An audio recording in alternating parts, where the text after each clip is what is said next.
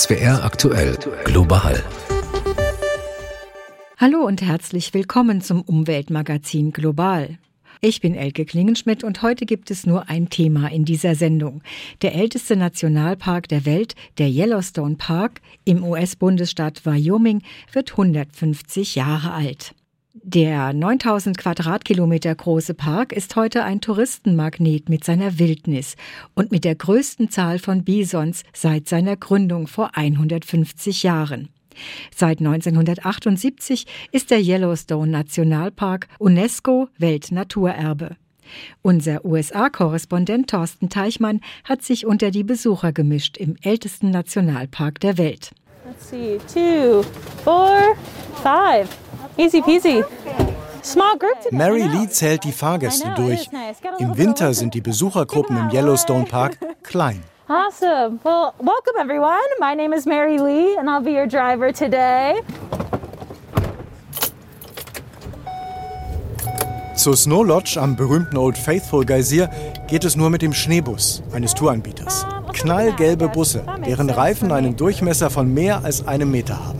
And we're on snow. And so after this, uh, I think this is where the real fun begins because it's only snow coaches and snowmobiles allowed in the park in the winter. Die Fahrt dauert im Winter mit einigen Stops drei bis vier Stunden. Insgesamt hat der Yellowstone Park eine Fläche, die fast so groß ist wie die Insel Zypern. Das Gebiet liegt zum größten Teil im Bundesstaat Wyoming im Krater des Yellowstone-Vulkans. Dessen Caldera ist vor über 640.000 Jahren entstanden. Im Winter sind Wasser- und Dampfsäulen über dem Land besonders gut zu sehen. Heiße Quellen, die zeigen, wie aktiv die Magmakammer darunter noch ist. 11.000 Jahre reichen im Yellowstone die ältesten menschlichen Spuren zurück. 27 indigene amerikanische Gemeinschaften seien durch das Gebiet gezogen, erklärt Mary Lee wobei die Tukodiker, eine Gruppe der nördlichen Shoshone, das gesamte Jahr über im Gebiet des Yellowstone lebten. Uh, but if you just took like a second to kind of think about what they had to endure to live out here and how they were able to do it. Wenn man sich nur mal kurz vorstellt, was sie durchmachen mussten, um hier draußen durchzuhalten. Sie konnten besonders gut Häute gerben, um aus Bison und Hirschhäuten Schuhe und Kleidung herzustellen. Sie stellten Waffen aus den Hörnern der Dickhornschafe her und sie legten sie in die heißen Quellen, um sie biegsamer zu machen. Dann fertigten sie daraus Bögen mit Pfeilspitzen aus vulkanischem Glasgestein, Obsidian. To make them more pliable and malleable so they could bend it to their will and to create these bows and then have arrows made out of obsidian. Dieses Kapitel der Geschichte endet mit dem Zug der europäischen Siedler in Richtung Westen, mit den Kriegen, den Morden und der Vertreibung der indigenen Bevölkerung Nordamerikas in Reservate. Mit der Zerstörung gehen Mythen einher. Einer davon, an dieser Stelle kam den aus Europa eingewanderten Eroberern zum ersten Mal die Idee, die amerikanische Wildnis zu retten. And right here, I'm going to point out that mountain off to the right. Um, I should have pointed it out sooner. I'm really great at timing. but that's National Park Mountain. Das ist der Nationalpark Berg und es gibt zwei coole Sachen dazu zu sagen. Zum einen ist er ein gutes Beispiel für den Kraterrand. Wir sind jetzt also innen, in der Caldera. Genau da, wo man sein möchte, wenn der Vulkan wieder ausbricht. Uh, so now we are officially inside the caldera. This is the place you want to be in case it blows. So get ready for that fun. Am Fuß des Berges trifft außerdem das warme Wasser des Firehole-Flusses, gespeist aus Geysiren, mit dem schnell fließenden Gibbon-Fluss zusammen. Genau dort soll 1870 zum ersten Mal die Idee eines Nationalparks entstanden sein. So steht es sogar auf einer grauen Metallplatte, einem historischen Orientierungspunkt am Flussufer. Männer saßen um ein Lagerfeuer.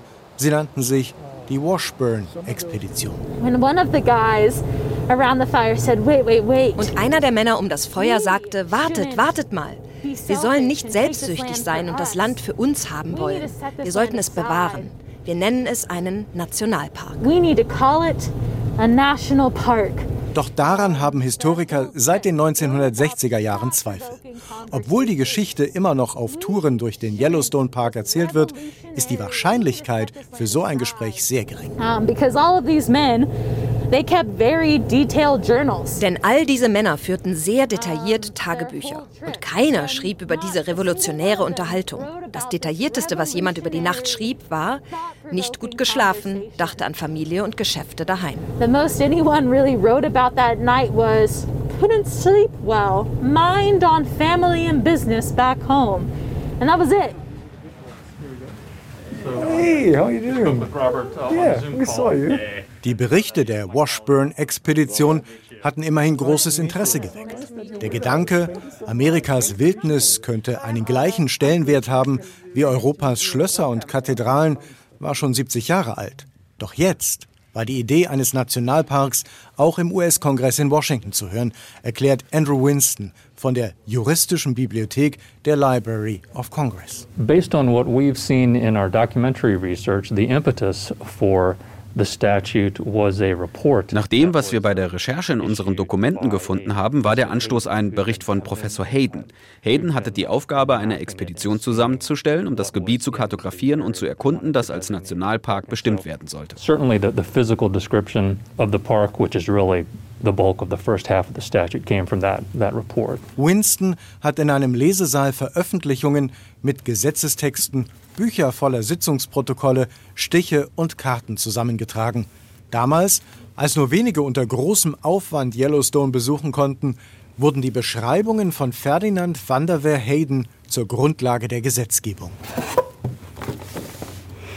Bibliothekarin Anna Price sucht in einem schweren Wälzer, dessen Buchrücken bereits gebrochen ist, nach Haydens Berichten. So he wrote many reports over the years that he spent uh, trekking through the wilderness. Er hat viele Berichte über die Jahre geschrieben, in denen er durch die Wildnis zog.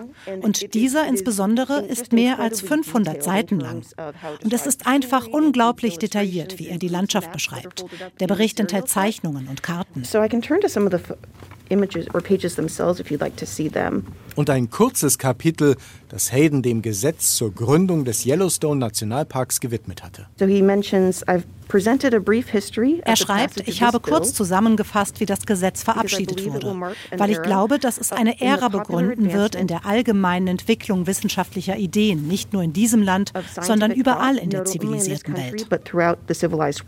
Für den Beschluss des weltweit ersten Nationalparks in Yellowstone musste am Ende alles sehr schnell gehen, erzählt Andrew Winston. We really need to get this bill passed and, and get it passed Am 18. Dezember 1871 wurde ein Gesetz im Senat und im Repräsentantenhaus eingebracht. because at that time it was still possible Zu dem Zeitpunkt war es für Bürger immer noch erlaubt, sich auf unbesiedeltes Gebiet der Vereinigten Staaten zu wagen, es für sich zu beanspruchen und zu kultivieren.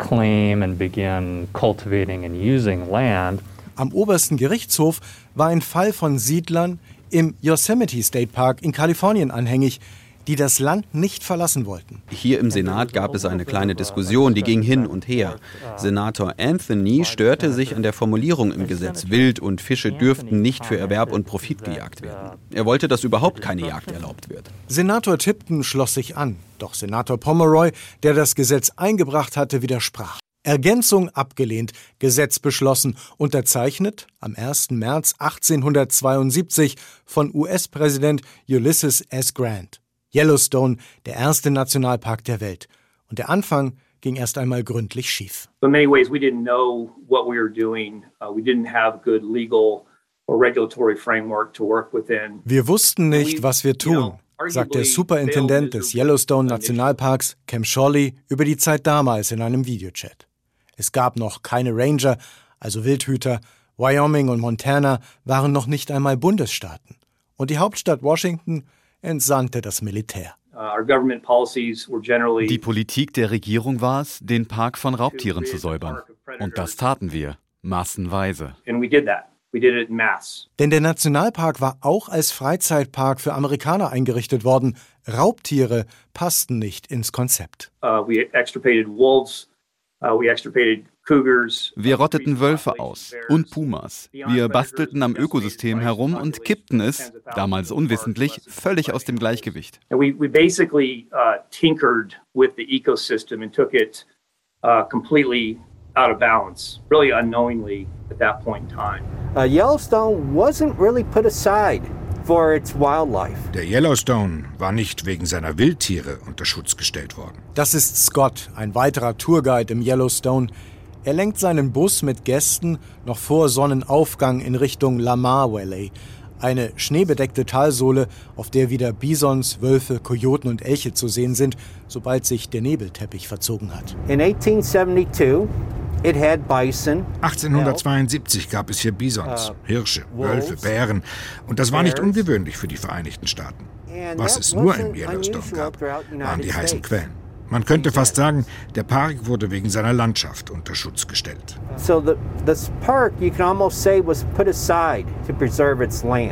Land ohne Einwohner. In gewisser Weise spiegeln die ersten Jahre des Nationalparks den Umgang mit der Natur im Rest von Nordamerika und zuvor in Europa wieder.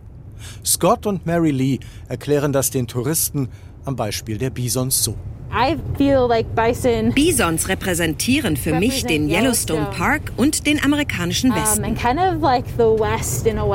If we go back to say um 1600 lebten schätzungsweise weit mehr als 30 Millionen Bisons im heutigen Gebiet der Vereinigten Staaten.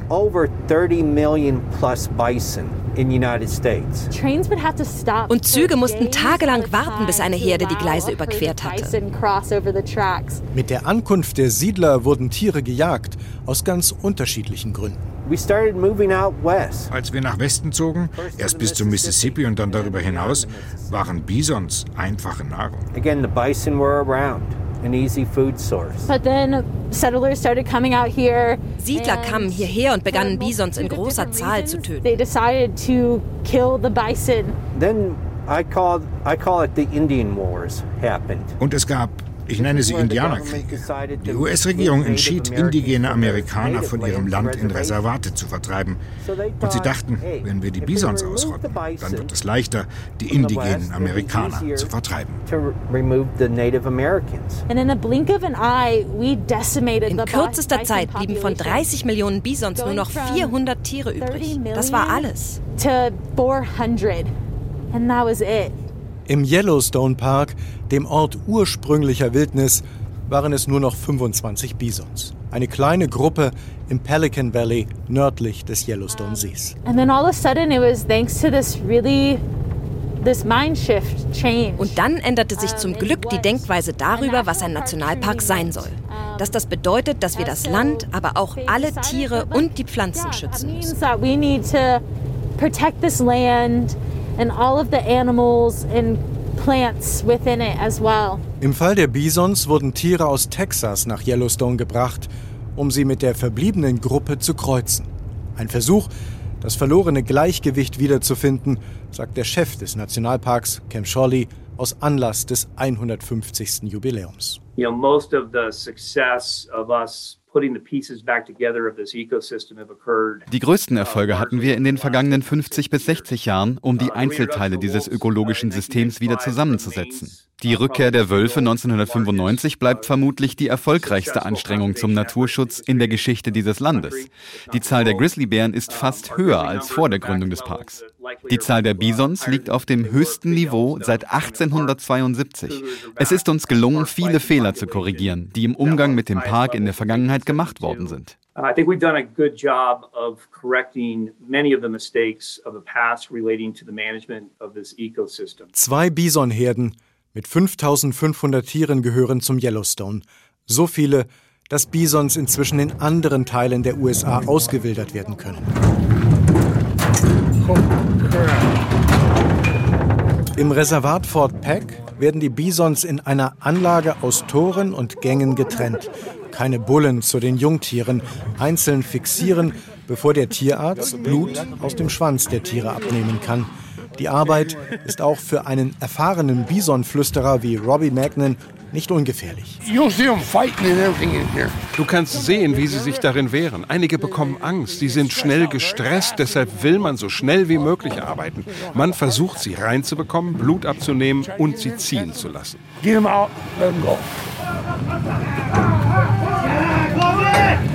Das alles hat wenig mit der romantisierenden Vorstellung vom amerikanischen Nordwesten zu tun. Nicht alles geht glatt an diesem Tag beim Versuch der Wildnis über den Yellowstone Park hinaus zu ihrem Recht zu verhelfen. Biologe Chris Jeremiah zählt auf, warum es sich trotzdem lohnt. You know, getting those genetics, those behaviors, those die genetischen Merkmale der Bisons, dieses Verhalten, die Bedeutung, die sie für unser Land haben, für Menschen überall auf der Welt, für die indigenen Gemeinschaften und sie wieder in die weite Landschaft zu bringen, das können sie nicht auf ihren vier Hufen. Das ginge über die Grenzen der Gesellschaft. Du kannst nicht tausende Büffel über den Highway ziehen lassen. Deshalb braucht man Trucks und Anhänger und Quarantäne und Kontrolluntersuchungen. Und du brauchst großartige Partner wie das Fort Pack Reservat, damit damit daraus Realität wird. Great partners like the Fort Peck tribes to make it happen. Aren't they awesome? Dinosaurs. Dinosaurier? Damit meint Josie eine Gruppe von Bisons nicht weit von ihr.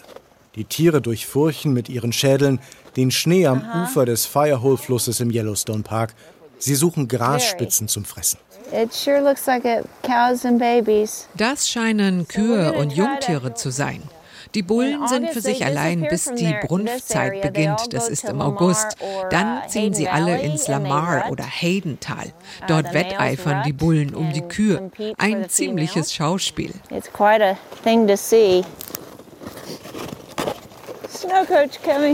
Josie führt eine Gruppe von Besuchern durch verschneite Hänge entlang des Firehole-Flusses.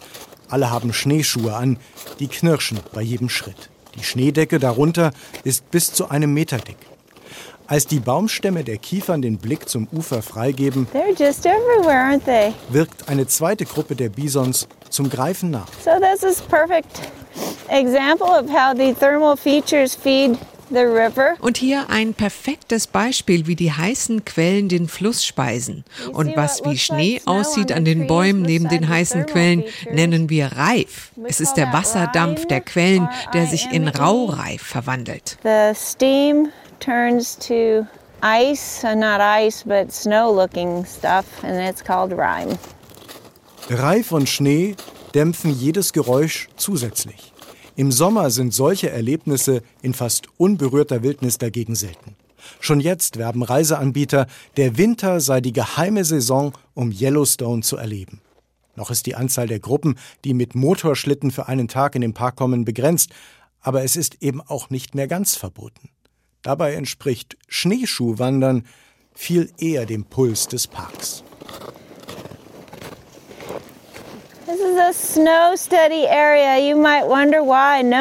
Das ist ein Gebiet, um den Schnee zu untersuchen.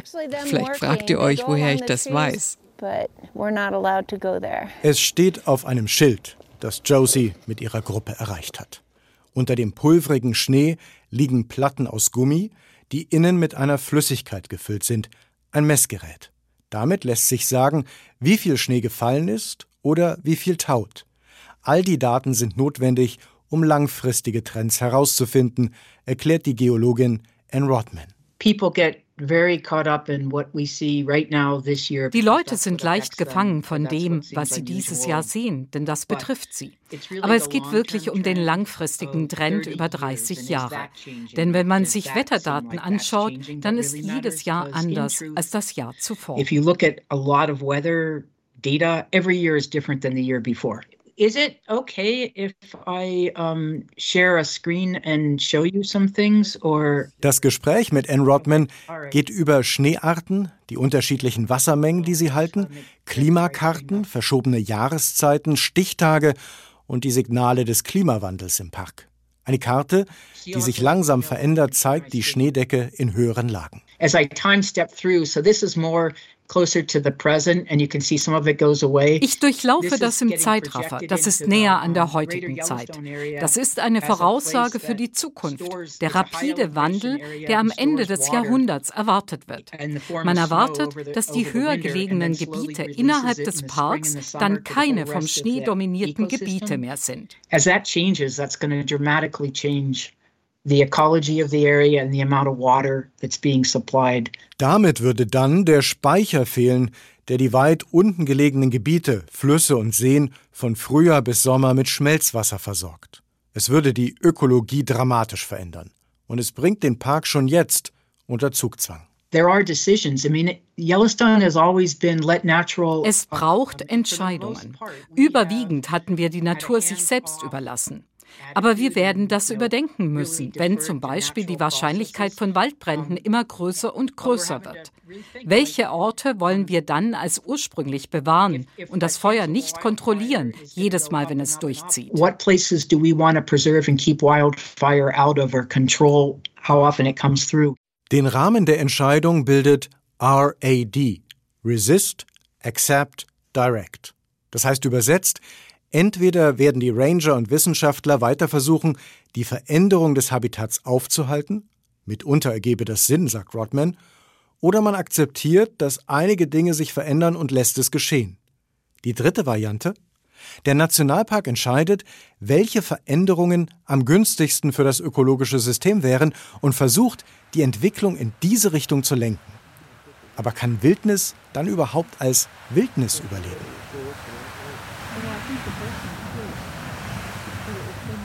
Die Geschichte des Yellowstone Parks wirkt wie ein großes Labor. Der immer neue Versuch, 9000 Quadratkilometer ursprüngliche Wildnis zu erhalten und das nicht nur als Freizeitpark zur Freude der Besucher. Das sind die Gedanken am Old Faithful. Etwa alle 90 Minuten speit der Geysir Wasser in die Luft mit zuverlässiger Regelmäßigkeit.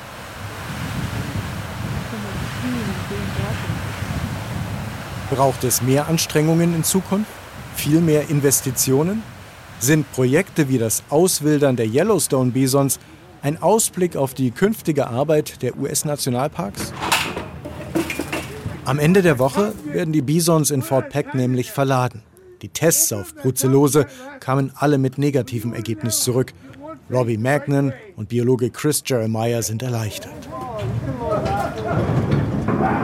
Ein letzter Kraftakt bei minus 25 Grad, um die Tiere in Transporter zu bekommen. Kühe und Jungtiere in zwei Etagen, getrennt von den Bullen. Die Lastwagen bringen die Bisons zu indigenen Gemeinschaften in Oklahoma und Washington State.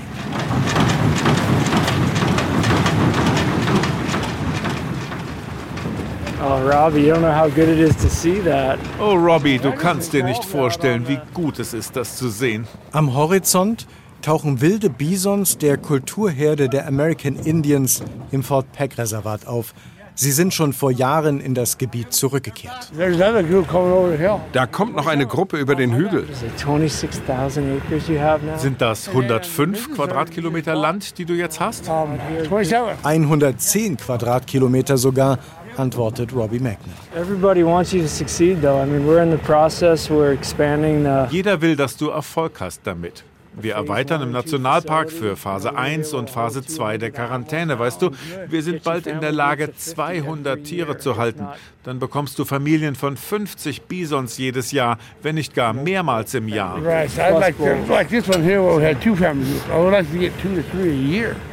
Die Worte von Chris Jeremiah machen Robbie Magnan Hoffnung. Der Direktor für Jagd und Fischerei in Fort Peck, ganz im Nordosten von Montana, hat insgeheim einen Traum dass Bisons aus dem Yellowstone Park eines Tages wieder von Alaska bis Arizona über die Landschaft ziehen. Immerhin, die nächsten Tiere für die Quarantäne in Fort Peck sind im Yellowstone Park bereits verladen worden. Ohne den Yellowstone Nationalpark wäre das gesamte Programm nicht denkbar. Der Nationalpark sei Ground Zero für den Naturschutz, heißt es. Der Versuch, echte, ursprüngliche Wildnis zu bewahren, hat bis heute nichts von seiner Bedeutung verloren, sagt Parkbiologe Chris Jeremiah. I think it's incredibly important. You need to have these last best places where Es ist unglaublich wichtig. Du brauchst diese letzten Flecken, die seit langer Zeit naturbelassen sind und wir werden alles tun, um sie auch in der Zukunft zu erhalten. Weißt du, ich habe es gesehen, wenn Leute in den Park kommen und die riesigen Bisonherden erleben. Da erwacht etwas. Sie bekommen wieder eine Verbindung zur Geschichte, zu dem, was Nordamerika ausmachte und du kannst dem keinen finanziellen Wert beimessen, diesem Gefühl von Wildnis und deshalb sind diese Orte wichtig. Der Yellowstone Nationalpark wird 150 Jahre alt. Sie hörten ein Feature von Thorsten Teichmann. Und damit endet diese Ausgabe des Umweltmagazins Global. Tschüss und eine gute Zeit wünscht Ihnen Elke Klingenschmidt.